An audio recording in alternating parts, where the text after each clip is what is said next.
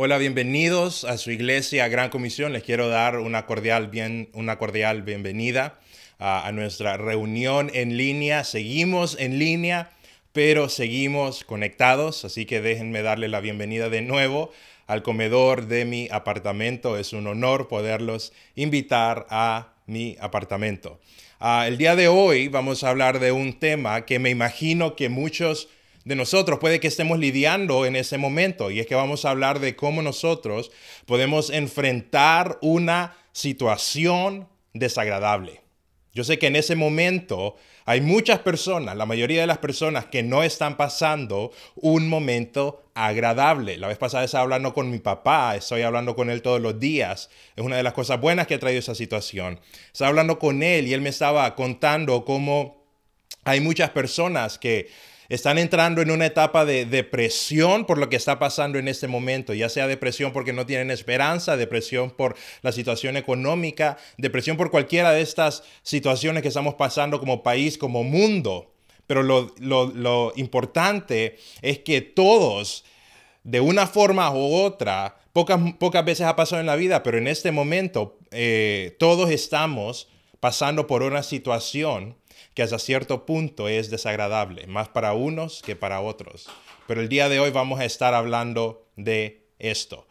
Eh, cuando estaba en la universidad, me acuerdo cuando llegué a la universidad por primera vez, yo llegué con una carrera donde yo iba a, aprender, me iba a graduar eh, con una, eh, una carrera que tenía mucho que ver con los medios de comunicación. Yo quería aprender a hacer películas, a hacer comerciales, a hacer todo eso. Y llegué a la universidad, recién llegado a la universidad, fui a la Universidad de Pensacola Christian College en, Florida. Llegué a la universidad, eh, me metí a mi carrera y pasé el primer semestre primero con las clases introductorias de mi carrera. Después de estar en mi carrera por un semestre, ah, llegó el tiempo de que era, era momento de hacer lo que es el winter break, es cuando termina el primer semestre. Hay unas vacaciones donde tú te vas a casa y después tú regresas para lo que es el semestre de primavera, de spring. Entonces terminó el primer semestre y me fui a casa Después llegué el siguiente semestre y me acuerdo que cuando acabo de llegar el siguiente semestre, acabo de desempacar mis maletas, me acabo de instalar en mi cuarto y me acuerdo de que teníamos que ir a una reunión, todo el, cuerpo estudiantil, eh, me acuerdo que teníamos que ir a una reunión. Entonces vamos a la reunión y cuando estoy lleno de la reunión, la reunión ah, que daba inicio al semestre, me encuentro con una amiga y me dice mi amiga, hey, qué bueno que, qué bueno que regresaste. Yo le digo, ok, sí, qué bueno que regresé. Eh, no sé por qué me haces esa pregunta. Y después ella me dice, ¿y qué vas a hacer ahora? Y le digo, ¿cómo así que qué voy a hacer ahora? Sí, ¿qué vas a hacer ahora con tu carrera? Y yo le digo, no sé, voy a, voy a seguir. Entonces es ahí le vi la cara de que ella se dio cuenta de que, ups, él no sabe todavía. Entonces yo le pregunté, ¿por qué me estás preguntando eso? Y me dice, ah, no te habían dicho. Y después se puso nerviosa, así como que Qué barbaridad, la manché, él no sabía todavía. Me dice, fíjate que yo tengo una amiga, tengo una amiga de que está estudiando la misma carrera tuya y cuando acaba de llegar, acaba de llegar hace un día, le acaban de informar de que la universidad ha decidido descontinuar la carrera y ella se regresó a su casa. ¿No sabías? Yo le decía, yo no sabía. Nadie me había dicho, esta es la primera vez que me había dicho. Me hubieran dicho antes de volver a empacar mis maletas y regresar a la universidad que ya no iba a estar mi carrera, pero ahora ya estoy aquí y no tengo, no estoy aquí por la razón por la que había empezado a venir aquí por la primera, en la primera circunstancia. Me acuerdo cuando me, dije es, me dijo eso, lastimosamente teníamos que entrar a la reunión y era una reunión de iglesia. Yo estuve sentado toda la reunión de iglesia pensando, ¿y ahora qué voy a hacer? ya no está mi carrera. Un momento desagradable. Y no sabía qué es lo que tenía que hacer, no sabía qué es dónde tenía que empezar. Estaba completamente en un lugar en el cual yo no me había, eh, yo no me había visto. Una circunstancia desagradable. Tal vez tú estás pasando una circunstancia desagradable en ese momento, específicamente con esto del coronavirus. Tal vez, como hablamos la semana pasada, tus finanzas están siendo golpeadas. ah, tus conexiones con las personas están siendo conectadas, tu trabajo ha sido cortado y te encuentras en una circunstancia que tú no habías visto venir. Entonces, ¿qué podemos nosotros hacer cuando estamos en una situación desagradable? Bueno, vamos a leer un poco qué es lo que dice la Biblia acerca de esas situaciones, porque la Biblia sí tiene guías para decirnos, pero lo primero que quiero que sepas es que tu habilidad, lo primero que es golpeado cuando pasas por una situación desagradable es tu habilidad de confiar. Así es, en momentos desagradables, lo primero que tambalea, y no solamente en momentos desagradables, también en momentos difíciles. Si tú te pones a pensar, lo primero que tambalea en un momento difícil, lo primero que está en riesgo en un momento difícil es tu fe. Exactamente, lo primero que sufre generalmente cuando entras a una situación difícil, por lo general, es tu fe. Y el problema de que tu fe sufra en un momento difícil es que tu habilidad de ver claramente una situación generalmente tiene que ver mucho con tu habilidad de confiar. Así es, tu habilidad de ver claramente, tu habilidad de ver generalmente está conectada a tu habilidad de confiar. Me acuerdo también en mi, universidad, había una pared para poder escalar, rock climbing.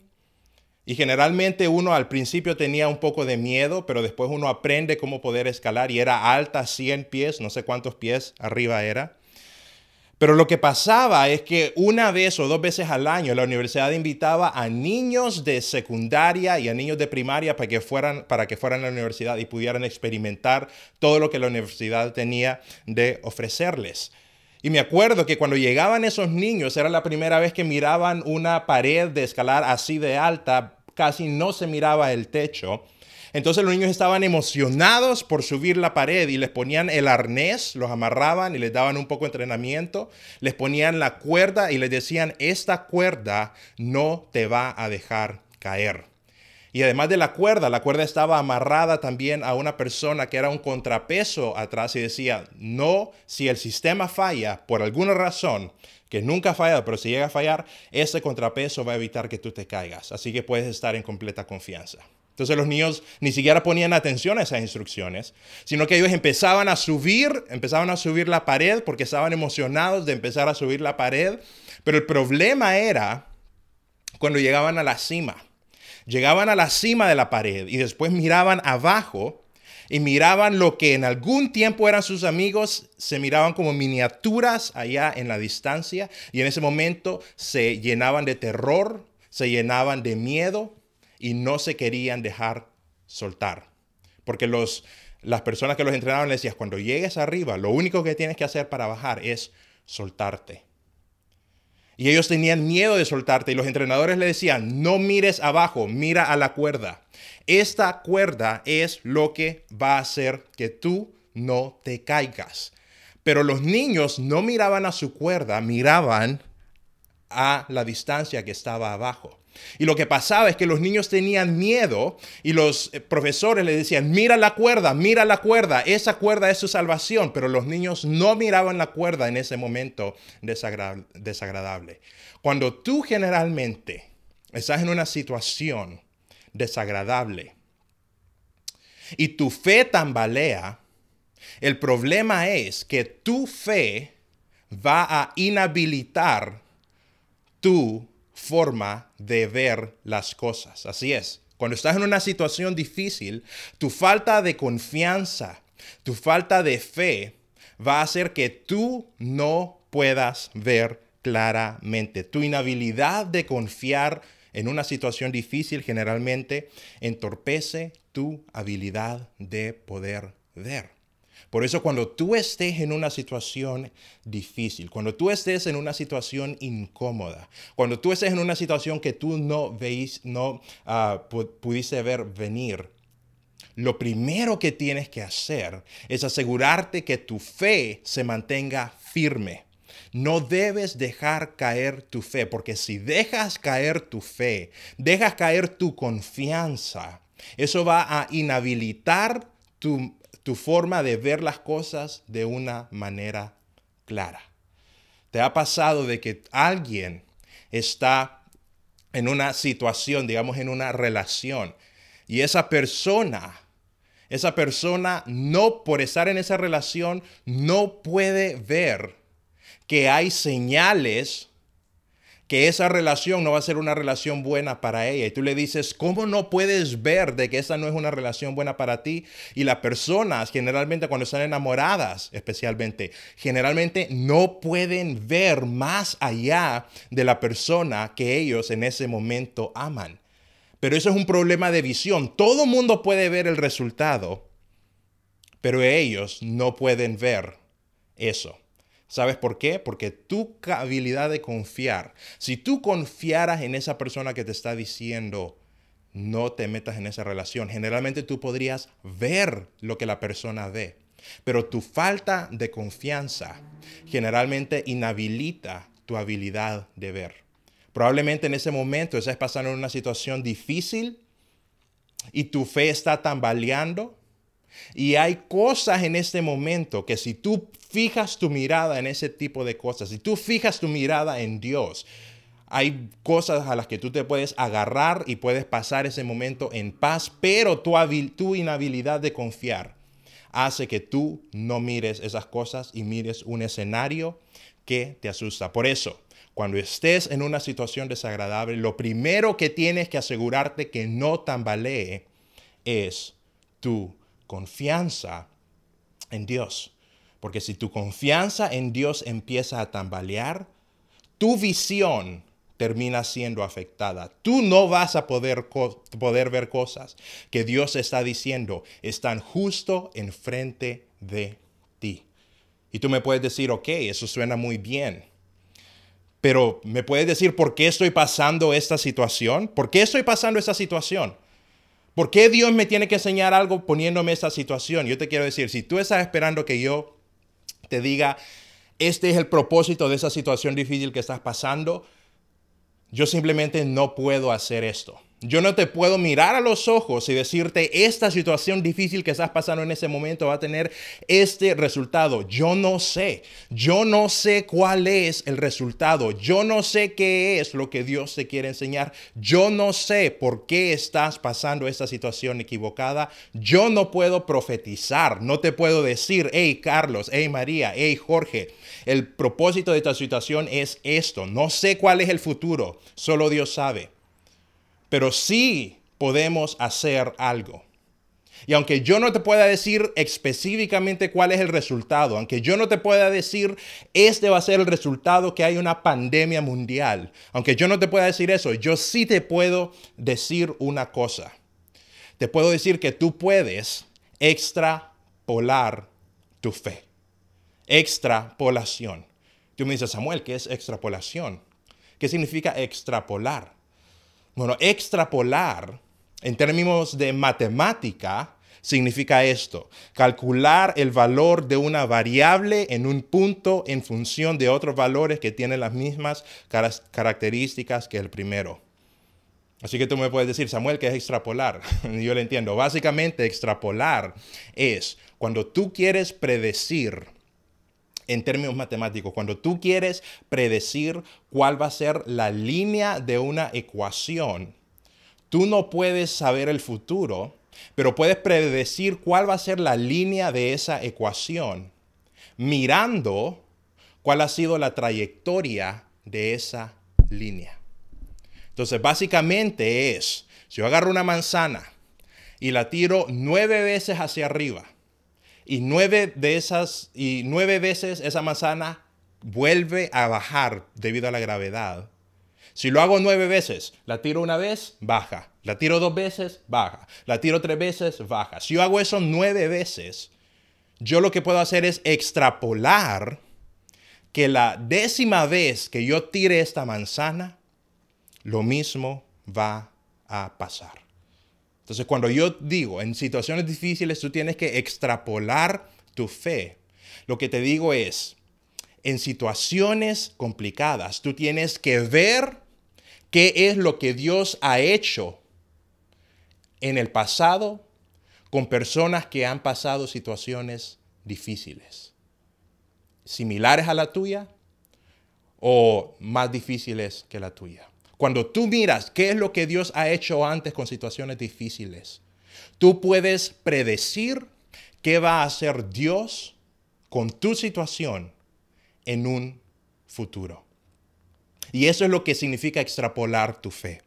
Siempre que alguien, siempre en la Biblia, siempre, siempre que alguien enfrentó un momento difícil y mantuvo su confianza en Dios, esa persona terminó mejor que cuando empezó. Siempre.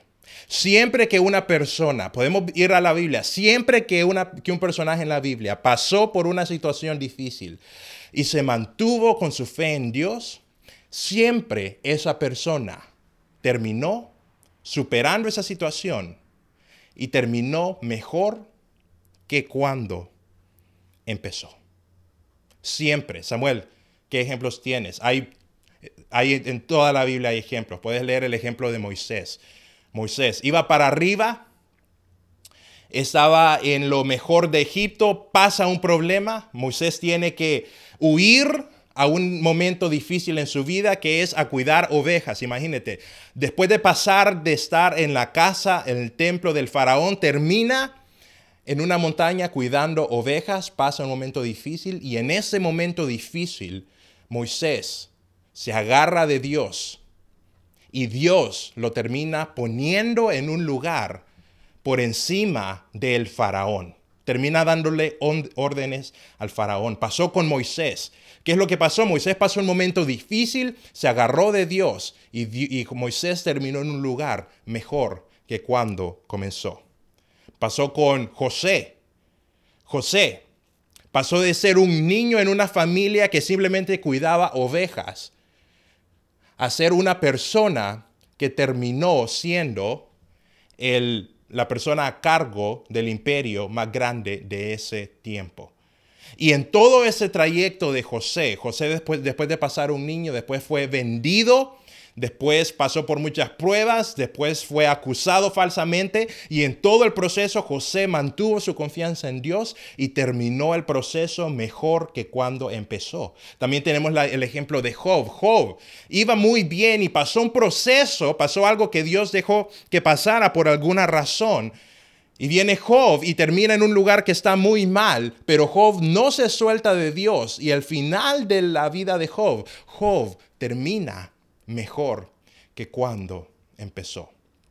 Cuando tú extrapolas tu fe, lo que significa es que tú confías que el mismo Dios que siempre ha hecho que las personas que se agarren de Él en una prueba terminen en un lugar mejor, hará lo mismo con tu vida.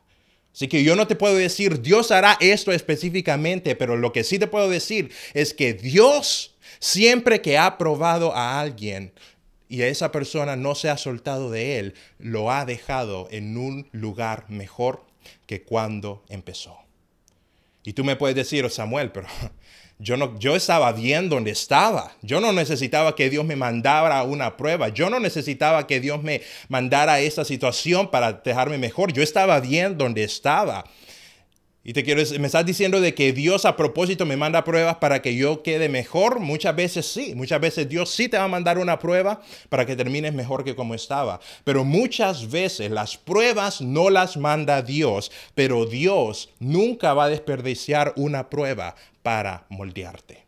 Muchas veces las pruebas no son mandadas de Dios. Muchas veces las pruebas tú te metes en la prueba tú solo. Muchas veces están fuera de tu control y muchas veces no es que Dios te está mandando una prueba, pero Dios puede usar cualquier prueba, cualquier situación difícil para hacerte alguien mejor. Cuando estaba creciendo, yo tenía un amigo que él tenía una colección de cuchillos. Le encantaban los cuchillos, espadas, eh, dagas, todo eso. Y cuando yo iba a la casa de él, íbamos con unos amigos, íbamos a su cuarto, él tenía colección de cuchillos y él dejaba que nosotros las agarráramos, diferentes cuchillos, pero había una colección de espadas que él no dejaba que nadie tocara. Él tenía una katana, Una katana, por si tú no sabes qué es una katana, una katana es una espada samurái. Y la tenía pegada a la pared. Y nosotros podíamos tocar todos los, todas las cosas de ese cuarto, podíamos tocar todos sus juguetes, podíamos tocar todo. Pero lo único que no podíamos tocar era su katana. Y nosotros le preguntábamos, ¿y por qué, Miguel, por qué no podemos tocar tu katana? Y él decía, no, no, no, esa katana es muy valiosa porque fue traída desde Japón. Y tú, yo podía decir, bueno, pero es, no es diferente a, los, a tus otros cuchillos, ¿qué tiene diferente? Y él decía, no, no, no, esa katana no la puedes tocar porque esa katana es valiosa porque fue traída desde Japón. ¿Y qué hace esa katana diferente? Después él se puso a explicar un poco por qué esa katana era tan valiosa. Y dice, mira, las katanas, las katanas no son una espada normal, porque las katanas las usaban los samuráis y los samuráis, por lo general, los samuráis no peleaban en lo que es en grandes grupos, generalmente eran eh, personas que peleaban solitariamente. Y lo que eso significa es que los samuráis necesitaban una espada que no se desafilara. Porque ellos no iban a tener la oportunidad de ir a donde alguien más en un batallón y les afilaran la espada. Ellos ya estaban solos, necesitaban una espada que ellos pudieran siempre confiar en ella. Y déjame decirte, una katana es extremadamente, extremada, tiene un filo extremadamente peligroso. Puedes partir fácilmente a una persona por mitad y ni siquiera hacer mucho esfuerzo. Y cuando tú te pones a pensar por qué una, una, katana era tan valiosa, es porque generalmente los samuráis, ellos solo tenían una espada toda su vida. La espada que ellos daban cuando se convertían en samurái era la misma espada que ellos usaban hasta el día de su muerte. Y la razón por qué ellos podían confiar tanto en su katana, la razón por la cual ellos podían confiar tanto en su espada, es por el proceso que había pasado esa espada para llegar a ser tan valiosa. Yo me puse a estudiar cómo hacen las katanas en Japón. Y para empezar, no la hace cualquier persona. Ahora hay de imitación, pero una katana de verdad no la hace cualquier persona. La hace un maestro samurái que toda su vida le ha dedicado a hacer katanas. Y el proceso para hacer una katana es agarran un pedazo de acero pequeño y lo ponen en calor extremo. Y lo sacan y lo empiezan a martillar.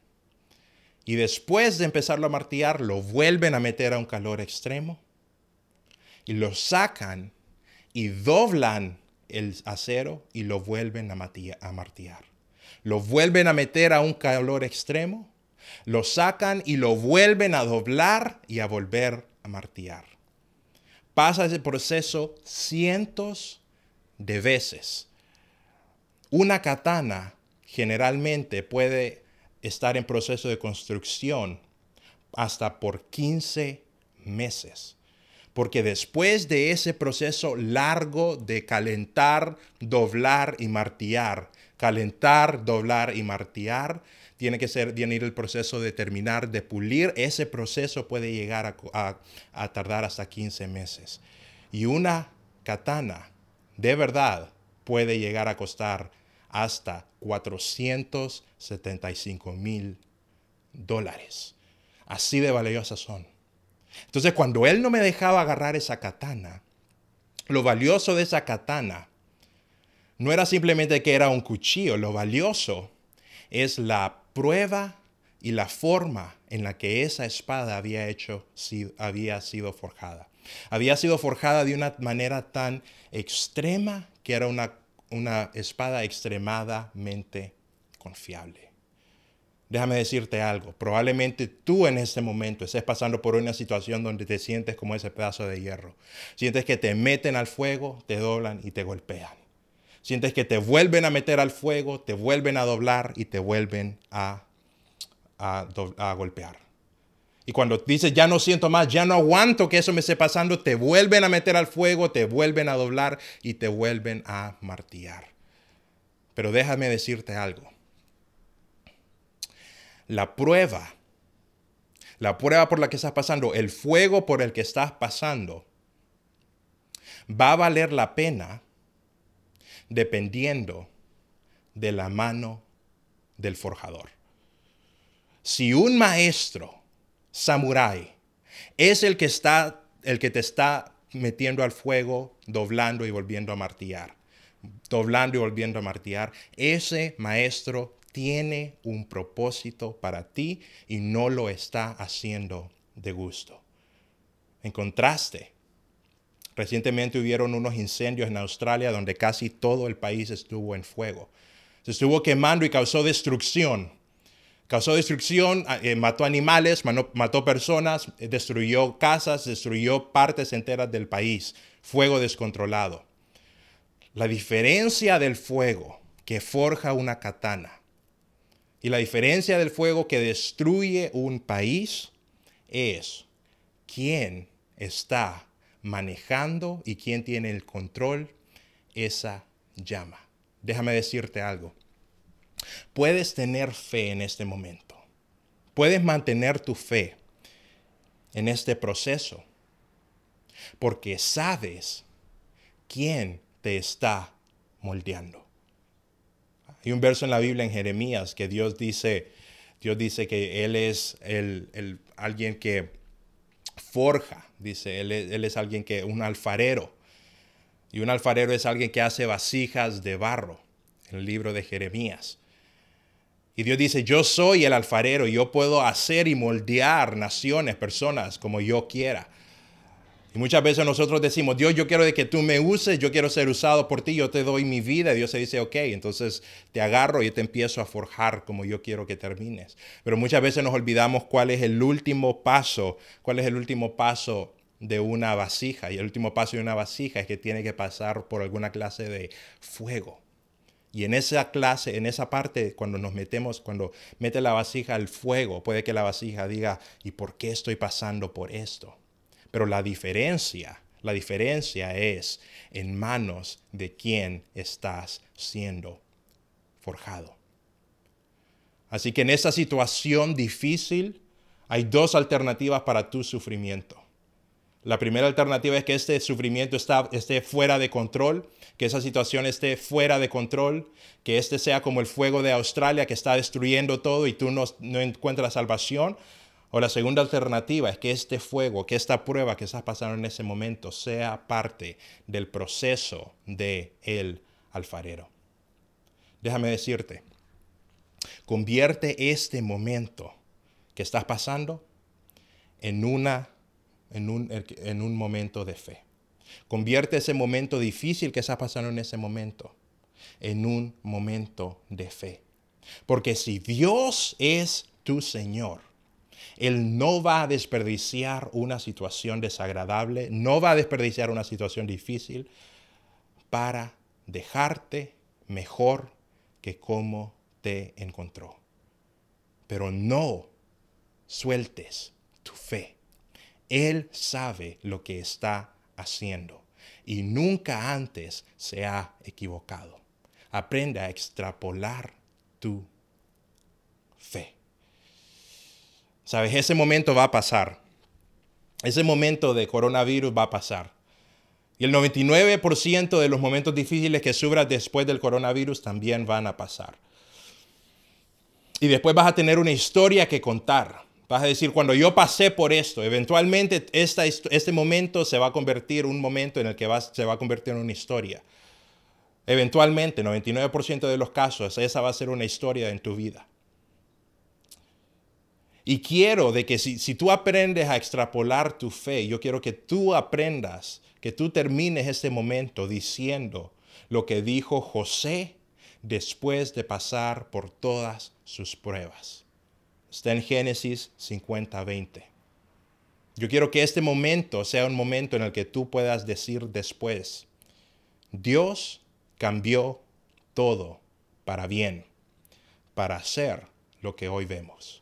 Dios cambió todo para bien, para hacer lo que hoy vemos.